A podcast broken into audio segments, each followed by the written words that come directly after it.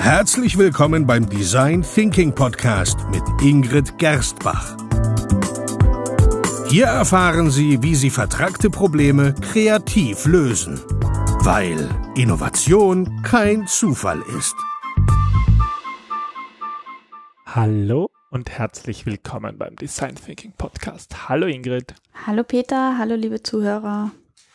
Ja, es gibt wieder eine neue Episode und diesmal haben wir uns gedacht, es braucht mal wieder eine Kreativitätstechnik, nachdem wir in der letzten Episode schon davon geredet haben, dass sie eigentlich so, so dass sie eigentlich gar nichts bringen oder eigentlich doch was bringen. Wir waren uns da nicht ganz sicher. Naja, das Stimulieren und vor allem das Verkürzen der Inkubationsphase. Also ähm, das Fördern des Heureka-Moments.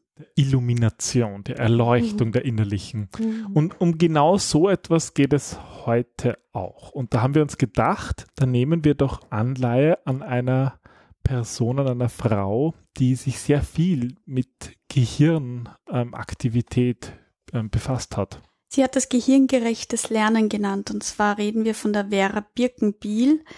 Ähm, ja, ihres Zeichens eine bekannte Management-Trainerin und Vortragende, die vor allem die Lehr- und Lernwelt der letzten 40 Jahre entscheidend mitgeprägt hat. Ja, und wir wollen uns heute eine spezielle Technik anschauen, die die Vera Birkenbiel ja, erfunden und entwickelt hat, und das ist die Kawa-Technik. Genau. Warum heißt es eigentlich Kawa? Ich habe gehofft, dass du mich das fragst, weil ich habe das extra rausgeschrieben. Kawa kann man sich nämlich merken im Vergleich zu Kreatives Analog-Graffiti-Wortassoziationen. Das ist nicht einmal ein Wort. Nein, das finde ich auch nicht. Also ich finde, das ist irgendwie. Was ist Analog-Graffiti eigentlich? Das bedeutet das einfache analoge Denken mit einem Stift in der Hand. Also analog und Graffiti. Jo analoge Denken. Mhm. Also kreatives Analog-Graffiti-Wortassoziationen. Darum geht es heute, weil uns das zu lang ist und uns der Podcast noch viel länger wird, nennen wir es einfach Kava. Beziehungsweise hat es die Vera Birkenbild Kava bezeichnet und meint damit eine Technik, um Ideen zu sammeln durch eben grafische Wortbilder. Also Vera Birkenbild ist eben bekannt für ihre ähm, Lernphilosophie und gehirngerechtes Lernen. Was ist da so der Grundsatz? Falls das Lernen schwer ist, liegt es an der Methode und falls das Verstehen schwer ist, liegt es an der Vermittlung. Mir gefällt der Satz irgendwo, weil du gemeint hast, das sind alle schuld, nur nicht der, der irgendwie lernt. ja, irgendwie, also mir, mir gefällt der Ansatz ja prinzipiell auch gut. Ich finde nur, es ist ein bisschen zu vereinfacht, aber gut, das ist jetzt Philosophie. Ähm, ich lehne mich da jetzt nicht aus dem Fenster, vergiss es, darauf lasse ich mich, nein, da, da lasse ich mich jetzt nicht drauf ein. Nein, nein, nein, nein. Die starb im Übrigen am 3. Dezember 2011 ähm, an einer Lungenembolie, glaube ich. Die war eine sehr starke Raucherin, ist nur 65 Jahre alt geworden und ähm, hat vor allem eigentlich, also ich finde es ganz spannend, sie hat Humor und, und Spaß im Lernen. Ja, dem eine große Bedeutung gegeben und hat das irgendwie wieder oder wieder hat es als erste hineingeholt ins eben ins Lernen, in die Pädagogik. Das dass man leichter lernt, wenn man wenn man es mit Humor macht. Das Lachen hilft. Simpel, aber das ist ja ja, aber das war zu der Zeit noch gar nicht der. Ja, was heißt zu der Zeit? Das ist ja jetzt auch noch so. Ja, dass das stimmt, ich meine, ja.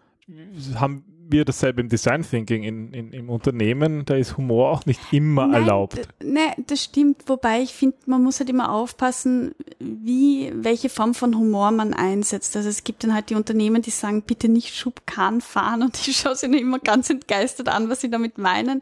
Weil, da magst du das Schubkarren fahren machen. Ja, ja, haben wir da viel coolere Spiele. Ja, aber Schubkarren fahren ist ja wohl wirklich bescheuert, oder? Ja. Na gut. Gehen wir wieder zu Cover zurück. Genau, also Cover. Kreativ ist analog Graffiti Wortassoziationen. Wie funktioniert diese Technik?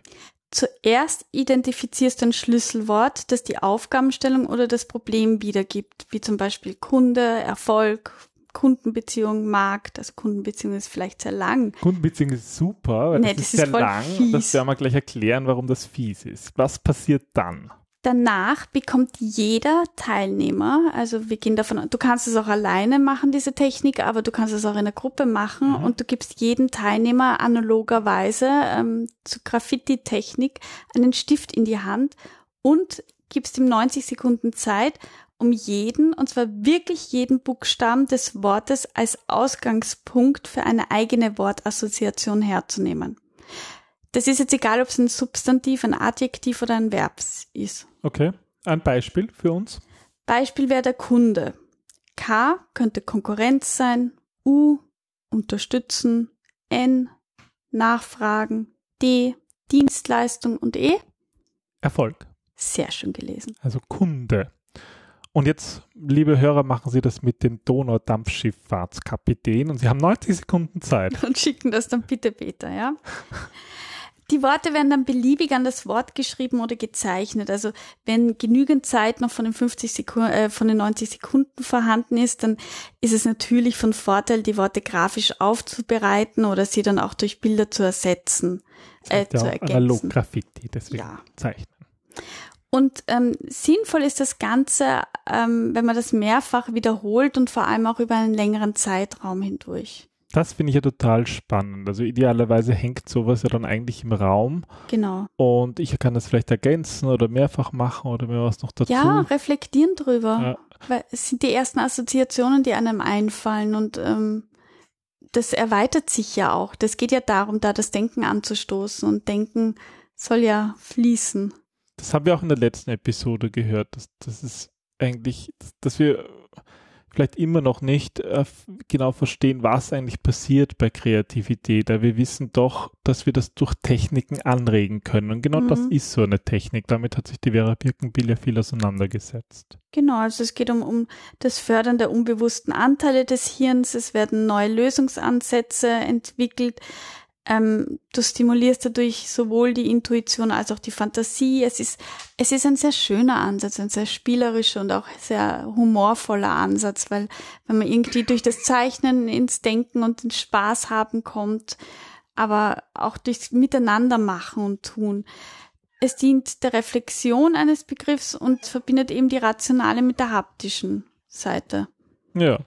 Und Nachteile sind halt, finde ich, ein wenig, dass gerade anfangs doch gewöhnungsbedürftig ist, gerade für analytische Denker wie ich zum Beispiel. Oh, der Business Analyst ist wieder da. Ich habe mir genau. schon Sorgen gemacht. Das ist doch ähm, überhaupt diese Methoden, finde ich, die ähm, so wenig, naja, die, die eigentlich so diesen, diesen Gehirn Denkprozess anregen, die sind halt manchmal ein bisschen. Das verstehe ich aber nicht, weil du zum Beispiel extrem viel und gerne zeichnest und jeder, der dich fragt nach einem Tool, kommst du mit Papier und Bleistift. Ja, aber selber äh, zu Hause oder in der Arbeit naja, haben wir finde, 20 Millionen Tools. Na, ich glaube, das es macht, ich, ich weiß nicht, wie das uns hören und den Hörern von uns geht, aber ich glaube, dass das jeder so oft macht, aber irgendwo im Business in, im Unternehmen sind wir plötzlich in einem anderen Kontext, wo solche Dinge komisch sind. Ich meine, das ist auch, wenn man, wenn, wenn man zum Beispiel ähm, die, den Einkauf, die Einkaufszettel beim, an, an, der, an der Wand des Kühlschranks hinschreibt und, und sich dann eh merkt. Und das sind alles so Dinge, die macht man eh auch so im Alltag, sage ich mal. Das heißt, wenn du jetzt einkaufen gehst, dann merkst du es dir tatsächlich, wenn du es aufschreibst? Ja, nur wenn ich die Cover-Technik mache, also kreative, sondern Low-Graffiti-Wortassoziationen. Und, Und dafür, das heißt, dafür wir brauchen wir einen, Sachen mit Supermarkt. Nein, wir brauchen einen neuen Kühlschrank, ah, damit es auch Platz hat. Gut, hätten wir das geklärt. Hm, na gut. Liebe Hörer, ähm, viel Spaß mit der Cover-Technik. Falls Sie für uns Bilder haben, wäre ich sehr interessiert, die zu sehen. Was meinst du? Mit oder ohne Kühlschrank? Meinst mit oder? Na gut, lassen wir das. Ja. Viel Spaß damit und bis zum nächsten Mal. Bis zum nächsten Mal. Tschüss. Tschüss.